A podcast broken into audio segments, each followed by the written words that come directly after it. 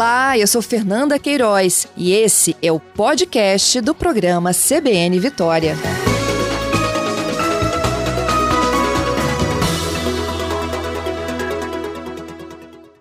Doutor Eduardo, bom dia. Bom dia, Fernanda. Prazer enorme estar aqui com vocês. Eu é que agradeço, Eduardo, sempre a sua gentileza de conversar conosco ao vivo. Eduardo, como é que a gente reage? Você sente frio? Muito frio? É, eu, eu sinto pouco. Eu, eu carrego comigo um, um cobertor é, considerável de, de tecido que me dá uma proteção adicional, mas ah, acho que, de maneira geral, nós temos um, um certo padrão de resposta que é a temperatura média do local onde a gente vive. Então, se a temperatura média baixar 6, 7 graus ou subir, nosso corpo sente muito essa diferença. É uma coisa curiosa que você já começou essa conversa, é que você carrega um, um, cobertor consigo, né? É, explica pra gente, para até para as pessoas entenderem, assim, há, há, pessoas que sentem mais frio, menos frio, e em que condições, é também nessa situação que você mencionou, a gente pode ter uma proteção própria? Então, a verdade, é, entenda aí o seguinte, a, a, adultos que têm um, um metabolismo normal, ou aquele cara que é mais acelerado. Então, o, digamos, um atleta, um cara que trabalha na, na, na roça, é, que tem um dia a dia é, muito agitado, muito pesado, ele está mais adaptado a, a, uma situação de estresse maior. Aquelas uhum. pessoas que são menos adaptadas a um estresse, elas vão sofrer mais com isso, mesmo com menor intensidade de agressão. Ou seja, se nós ficarmos, é, a temperatura média aqui na Grande Vitória é em torno de 23 graus, 24 se uma temperatura fica abaixo de 15, isso vai gerar repercussões. Isso quase duplica a incidência, a incidência de tromboses, de trombose no pulmão, de, de eventos que geram mais coágulos, porque a carga de adrenalina é maior e essa é, é por um mecanismo de defesa, para ficar simples, é como se você aumentasse a chance de coagulação, porque é como se o corpo estivesse sendo agredido, precisa estancar uma hemorragia, então você é, incita, estimula essa essa essa formação de coágulos. Então, a, nesses períodos de frio, nós vamos ter muito mais episódios de trombose na população em geral. O cara que está, independente se ele é mais gordo ou mais magro, é, o quanto que essa pessoa está adaptada a aguentar uma situação de estresse. Se ela está bem adaptada, mesmo que ele sinta frio, isso não vai ter repercussão. Mesmo que o corpo dele esteja uma pessoa é, que tem obesidade, mas é, se ele não tolera subir dois lances de escada, se ele não tem uma adaptação ao estresse, ele vai sofrer mais, mesmo sentindo menos o frio. Então, a repercussão sobre as pessoas depende do quão elas estão adaptadas a suportar uma situação de estresse no corpo. Entendido. Qual é a temperatura do nosso corpo, Eduardo? 36 graus, 36,5 a 35,5, varia nessa temperatura aí. 36, 35,5 a 36,5. Uhum. E quando a gente é submetido ao frio, ela tende a cair tende a cair, você compensa isso com um aumento de metabolismo, você já queimar mais gordura, queimar mais, produzir mais energia para dissipar e, e, conseguir sustentar seu corpo em 35,5. Se as pessoas chegam a uma temperatura abaixo de 34 já, temperatura corporal real abaixo de 34, já começa a ter uma série de repercussões importantes. Em 32, a maioria das pessoas vão entrar em, é, é, vão ter hipotermia é, é clínica aí, é, o cara vai estar quase entrando em coma por conta da temperatura baixa do corpo. Quase Mas entra em coma? Vê, quase entra em coma. 32 de temperatura corporal, é, é, os que eu vi estavam em coma. Isso acontece muito em pessoas que moradores de rua que ficam molhados à, à noite no, no, relento, que não conseguem é, se proteger. Né, acontece. Quem tem, quem está num ambiente mais seco, é, é protegido, é, sente menos, o corpo consegue sustentar e, e, lutar contra isso e sustentar a temperatura. Óbvio que os idosos e as crianças são, são menos, têm termostato, digamos assim, menos regulado, eles sofrem mais com essas variações de temperatura. Entendido. E para que essa temperatura não caia, o que, que a gente precisa de fazer? Para que a gente não chegue aos 32 e hipotermia? Olha, basicamente, numa situação dessa de frio, ingerir né, é, é, é, chás quente, leite quente ajuda bastante. Inclusive, dentro do paciente chega na emergência na UTI, a gente vai esquentar o soro na, na no micro-ondas e começar a fazer até por via, por via oral ou por via pela sonda vesical para injetar na bexiga para poder começar a esquentar o corpo de, de dentro para é, fora. A manter agasalho, uma coisa muito interessante é a região cervical. A região cervical tem a maioria dos, dos termostatos que, que geram controle de temperatura. Então, é, isso são, são, é uma bibliografia que não é fácil de acessar, porque tem, foi, foi produzido durante a, a Segunda Guerra Mundial e tudo mais, mas assim, basicamente a região cervical controla, é, é a mais importante de ser protegida. Então, se está um ambiente frio, que você não está se sentindo bem, agasalhe e coloque um cachecol bom no pescoço que você vai fazer uma diferença enorme. É por isso que desde, desde essa, dessa, da, dessa época, os agasalhos esportivos têm proteção cervical, é, é, é, os coletes salva-vidas é obrigatório ter proteção cervical, com aquele feltro atrás do colete salva-vida, porque é a região mais importante de controle de temperatura para que você não faça essa hipotermia a ponto de colocar em risco a vida mesmo. Olha que legal, isso mais do que as pernas, braço e cabeça. Muito mais, sem dúvida alguma. Então, se você tiver que escolher, protege a cervical. Protege a cervical, isso aí. Muito legal, Eduardo. Eduardo, e, e o frio, quando a gente começa a sentir frio, o corpo dá alguns sinais, né? É tremedeira, Sim. Ah, os pelos uhum. da, da, dos braços, né? Eles se levantam. Isso aí. Olha, é, você vai ver que é, é, o reflexo dessa adrenalina que você está liberando para brigar pela vida. É a mesma coisa, às vezes, do susto. Isso é uma carga de adrenalina. Ou seja, começa a tirar sangue da, da periferia da pele e começa a tentar concentrar mais em órgãos fundamentais para prote tentar proteger esse órgão. Então, a ponta dos dedos começa a ficar meio arroxeada e tudo mais, porque você começa a tirar sangue do resto do corpo para sobrar para o coração, para o cérebro, para o rim, para esses órgãos vitais é, que recebam e, e, fica mais fácil do corpo manter a temperatura central né, é, do que a temperatura periférica. A periferia, ou seja, na ponta dos dedos vai cair bastante, mas nem sempre vai estar refletindo de fato quanto é a temperatura real daquela pessoa. Uhum. E você disse que uma das reações do organismo é provocar trombose. É, é, é, um, é uma reação ou é porque a gente, é, o coração começa a bombear mais? Eu acho mais por conta da, de, da mudança no, no, da adrenalina caindo no sangue gera uma série de alterações na parede dos vasos que aumenta a incidência de, de trombose. Trombose no pulmão, né? É é o que matou o Roberto Marinho e outros grandes artistas que dão muito medo, sempre uma doença difícil de diagnóstico, aumenta muito a incidência nesses meses de frio. A gente olha a incidência disso em janeiro, fevereiro, é quase quatro vezes menor do que a gente vai estar encontrando agora nesses meses de frio. Ele falando, o diretor do Capé falando que a, a, é só uma amostra do frio que está por vir, já me deixa é, encafefado, porque vai ter mais emoção pela frente aí. Sim, vai ter mais emoção pela frente. Ele disse que é só uma amostra mesmo. Eduardo, é, a gente teve é, duas situações trágicas né, em São Paulo essa semana, dois moradores de rua. É claro que se investiga ainda né, se há uma relação com o frio. Um, um já foi encontrado morto e o outro estava né, na beira lá do café, né, no, no, numa área lá de, de atendimento de assistência social, quando também teve um princípio de convulsão e, e morte. Uhum. E como é, que se, como é que a gente distingue assim, se foi o frio que matou ou não? Olha, é difícil. Ah, eu vou falar, eu fiz residência em São Paulo, eu fazia, fiz clínica médica na, na Unifesco, na Paulista, a gente recebia muitos moradores de rua que vinham do Ibirapuera, pessoas que acabam, ficavam à beira da, da, lá do, é, do Ibirapuera tudo mais tal, nessa época de frio, e eles chegavam realmente com temperaturas convulsionando, com temperaturas de 32, é, é, 33, 31 graus. E o limite disso para a morte é muito pequeno, porque imediatamente, é, é, é, a hora que ele começa a entrar nesse frio, ele tenta ficar quieto, se proteger, mas ele para de se movimentar, e ao, ao parar de se movimentar, ele, ele fica menos capaz de produzir calor.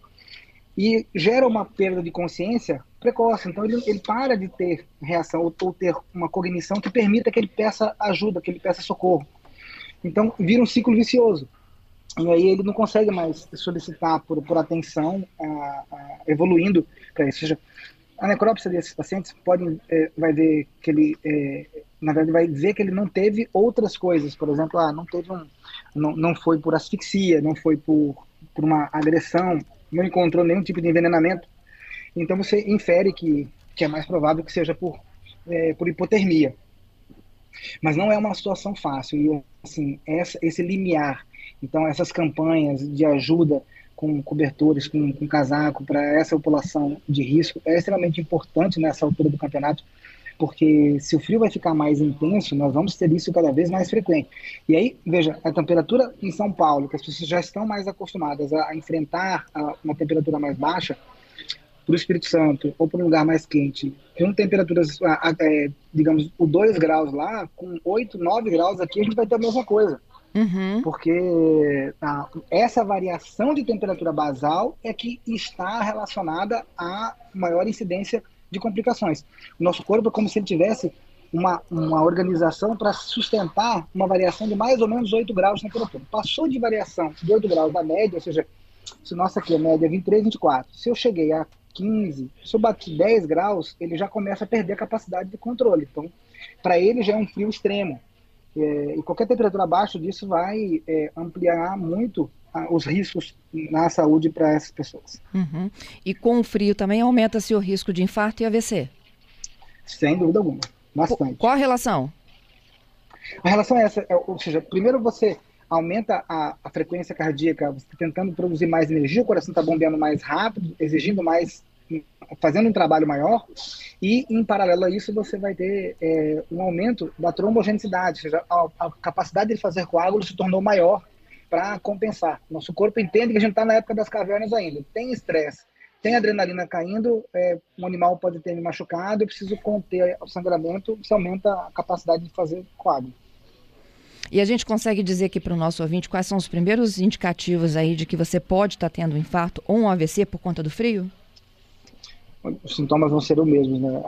Independente de ter a, o quadro do AVC, basicamente, é que tem que ser realmente muito rápido essa identificação, a perda de força em, em um lado do corpo, não consegue é, levantar um braço ou uma perna, não consegue falar adequadamente, uma, um familiar viu que o rosto de um lado está mais parado em relação ao outro, imediatamente não tentem contactar, falar com o médico pelo telefone, vá a um pronto-socorro de imediato, porque tempo aí é, é, é neurônio, é vida e você pode fazer uma diferença absurda. Em termos de angina ou de infarto, é, não esquecer tomar as medicações direitinho que tem que tomar ah, e, um, e, a sensação de dor, pressão no peito, aperto, né, é, um cansaço excessivo, essa angústia no peito, começou a ter esses sintomas é, nessa época de frio, é para ir ao pronto-socorro para ser avaliado, porque precisa definir se está tendo um evento novo realmente ou não. Uhum. Essa dor no braço que todo mundo fala do infarto?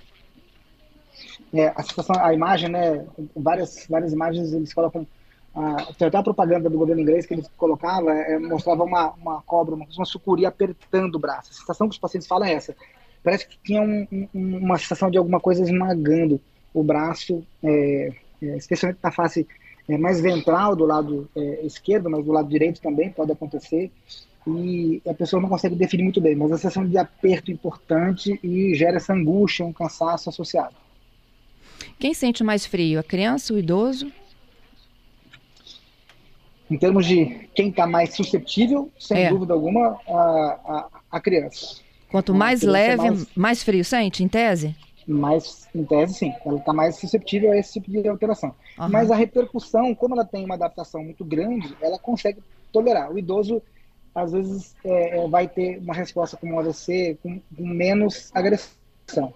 Uhum. Acho que o grande problema desse frio para as crianças é o quadro respiratório, que a, a temperatura é, é mais é, fria e com o ar acabando ficando mais, mais seco e tudo mais, acaba que você tem uma lesão de via aérea superior muito mais frequente, você irrita.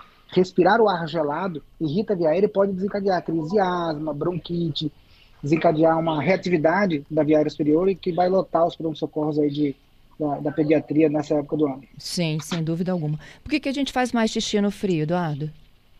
Porque você aumentou muito o metabolismo para produzir mais energia e com isso você é, compensar e aumentar a temperatura corporal.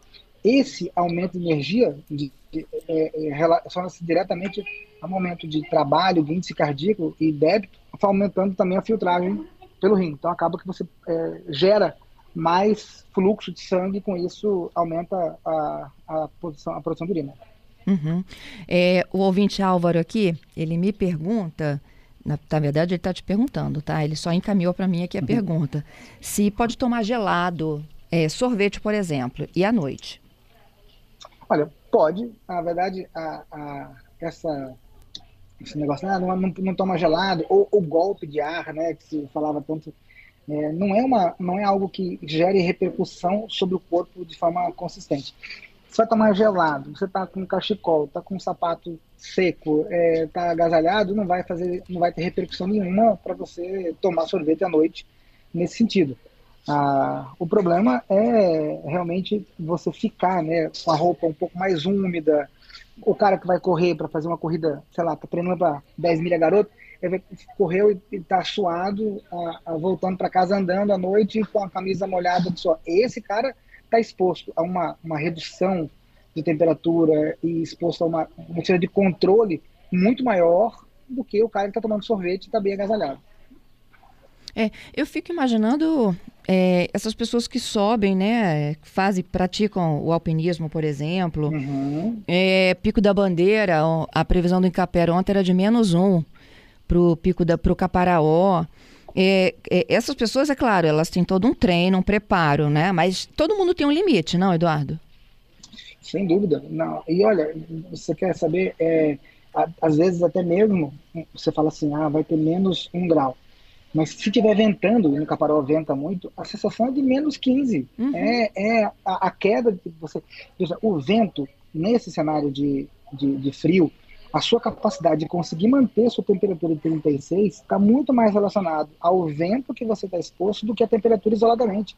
Você consegue dar conta, se você estiver seco, numa temperatura de 2 graus, de 1 um grau, sem problema, mas você nunca vai dar conta se tiver 7, 8 graus, com vento forte, você não tem, não dá conta de segurar a temperatura nesse cenário.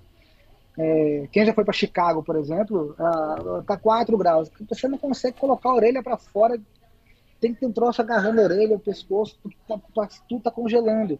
É, é, aonde venta, especialmente em lugares onde tem um vento um pouco mais seco, a sensação térmica despenca. E é muito é pior, né? É muito pior, sem dúvida alguma. É isso. O César, para finalizar, Eduardo, ele fala sobre quando a gente consegue equilibrar né, a temperatura do corpo com roupa. Isso, de certa forma, protege de um ataque cardíaco? Protege, sem dúvida nenhuma.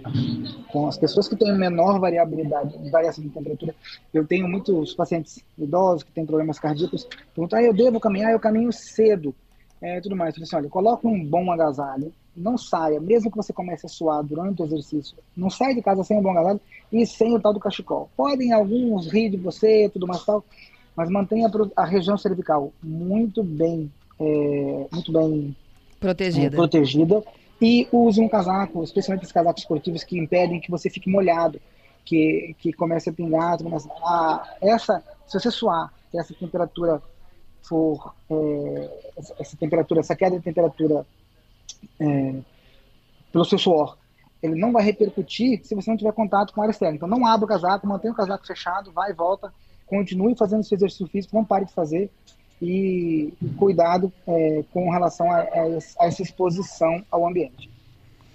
Te agradeço muito, Eduardo, mais uma vez aqui pela sua participação conosco, hein? Imagina, Camila, é sempre um prazer. Obrigado a todos vocês, todos os ouvintes aí da CBN. Adorei a nossa conversa, tudo de bom aí. Igualmente, um abraço.